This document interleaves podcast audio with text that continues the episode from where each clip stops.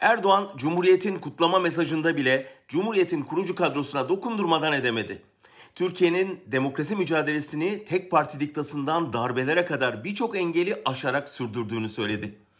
Tarihe takla attırmak böyle bir şey olsa gerek.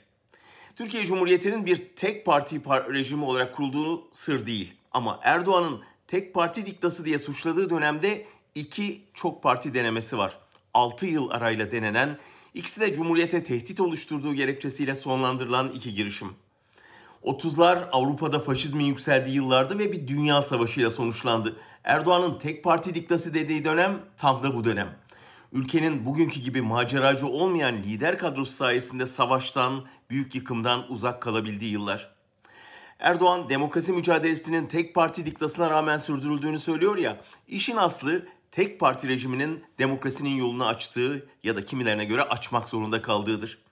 Tek parti devrinde bir demokrasi mücadelesi verilmişse bunu verenlerin ve en çok bedel ödeyenlerin bugün Erdoğan'ın düşman safında gördüğü sosyalistler, Nazımlar, Serteller, Beyce Boranlar, Aziz Nesinler, Mehmet Ali Aybarlar, Sabahattin Aliler olduğunu da kayda geçirmek gerekir.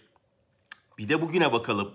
Her türlü engele rağmen yarım yamalak süren demokrasiyi bir tek adam rejimine dönüştürmeye çalışan Erdoğan'ın bu eleştiriye hakkı var mı?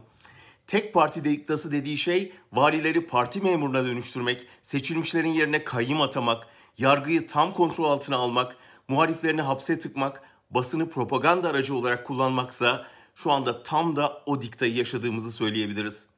Üstelik 30'lardaki gibi faşizmle yönetilen bir Avrupa ya da savaşa yaklaşan bir dünya yokken, Cumhuriyet çocukluk çağında değil neredeyse 100 yaşındayken.